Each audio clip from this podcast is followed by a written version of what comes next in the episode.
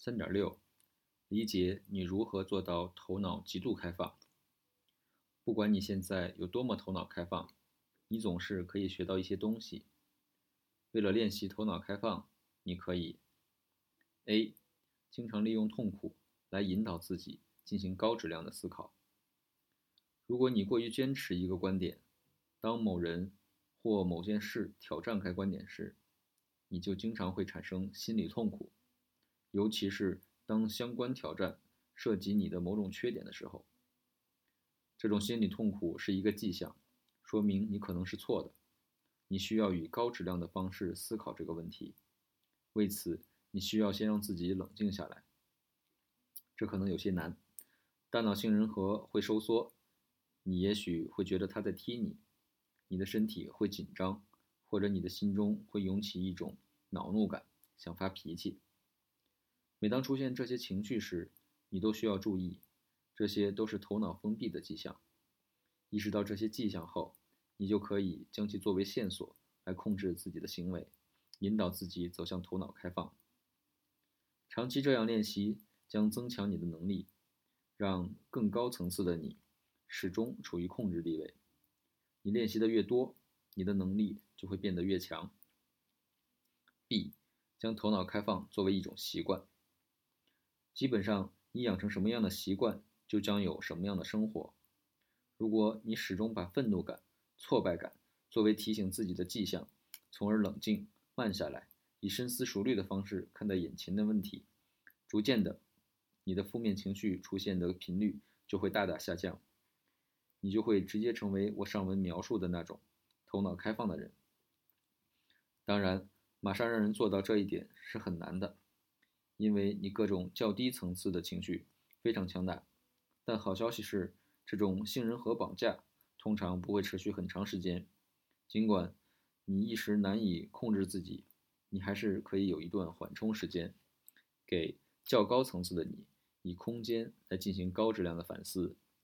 你也可以让你的尊重的人来帮助自己。C，认识自己的思维盲点。假如你是一个头脑封闭的人，又在自己有盲点的领域形成了一种观点，结果可能会是致命的。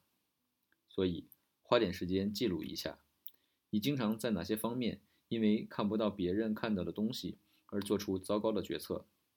可以请其他人帮你，尤其是那些曾看到你所忽略的东西的人。列一张单子，钉在墙上，仔细盯着看。每当你准备在这些方面自行做出决定，尤其是重大决定的时候，你都要明白你是在大冒险，不会实现想要的结果。D，假如很多可信的人都说你正在做错事，只有你不这么看，你就要想想自己是不是看偏了。一定要客观，虽然也有可能你是对的，他们都错了。但你应该从吵架模式转换到提问模式，比比你和其他人的可信度，在必要时同意让某个你们都尊重的中立第三方来打破僵局。E，冥想。我经常练习超验冥想，并相信这让我变得更加头脑开放，能从更高的层面看问题，镇定自若，富有创造力。冥想能让人看到慢节奏的画面，所以即使面对混乱，我也能保持平静，就像一场街头斗殴的忍者一样。我不是说必须通过冥想才能形成这种思维，只是分享我和许多人的体验，并建议你认真考虑尝试冥想。F，重视证据，并鼓励其他人也这么做。大多数人并不仔细观察现实，通过客观审视证据来得出结论。他们基于隐藏的潜意识做决定，然后筛选证据，使之符合自己的这些欲望。你可以通过训练来意识到这种潜意识过程的发生，并引导自己或者让其他人帮助自己学习如何依据证据行动。在准备决策时，问问自己。你能说出是哪些明确的事实，及可信的人不会质疑的事实？让你形成这种观点吗？如果你不能，你就很有可能不是在依据证据行动。G，尽力帮助其他人也保持头脑开放。平静理性的表达观点，有助于避免对方产生战还是逃的动物性反应。你要理解，你要理性，并期待其他人也理性。请他们指出支撑自己自身观点的证据。谨记，这不是争执，而是开放的探寻事实。如果你能证明你正在考虑对方的观点，这将是有好处的。H，使用以证据为基础的决策工具。这些原则的目的是帮助你控制较低层次的动物性自我，让更理性的、较高层次的决策头脑。处于主导地位。假如你能让大脑较低层次的部分停止工作，将一个决策计算机连到大脑，由其提供以逻辑为基础的是指示，就像我们用桥水的投资系统做的那样，你觉得如何？假设这个基于计算机的决策机器的决策质量比你的好得多，因为它拥有更强的逻辑能力，能更快地处理更多的信息。在决策时不被情绪左右，你会这样做吗？为了应对职业生涯中的各种挑战，我已经打造了这样的工具，而且我相信，假如我们，假如没有他们，我们绝不可能这么成功。我毫不怀疑，未来这样的思考机器工具将继续发展，而聪明的决策者将学会用它们来思考问题。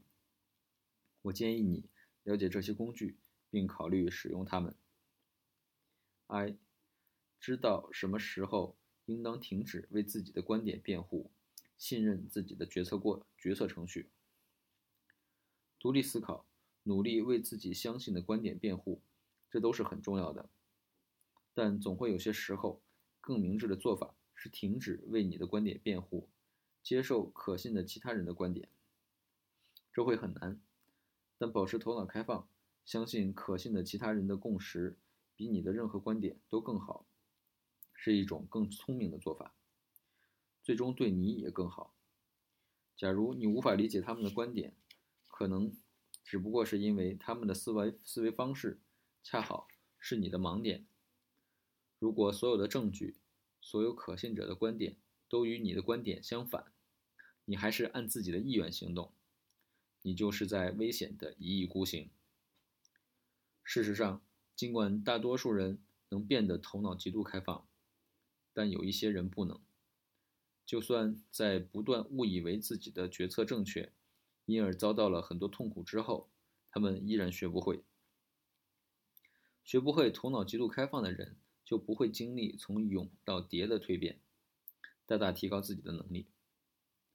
我自己的谦逊。就是惨痛失败教给我的，尤其是一九八二年的人生低谷。变得头脑开放不一定意味着失去决断能力。事实上，因为这样做能降低人的犯错概率，所以应当能增强人的自信心。我自一九八二年大失败以来的经历就是这样的，因此我才能以更小的风险获得更多的成功。成为真正头脑开放的人需要时间，和所有真正的学习一样，这也主要是一个养成习惯的问题。反复多次练习之后，就会变得像本能一样，不这样做反而无法忍受。如前所述，这通常需要约十八个月，与人的一生相比，这个时间不算长。你准备好迎接挑战了吗？在我看来。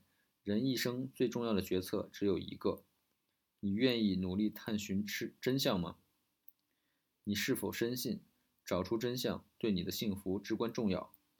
你是否真诚地渴望弄明白自己或其他人有没有犯下阻碍你实现目标的错误？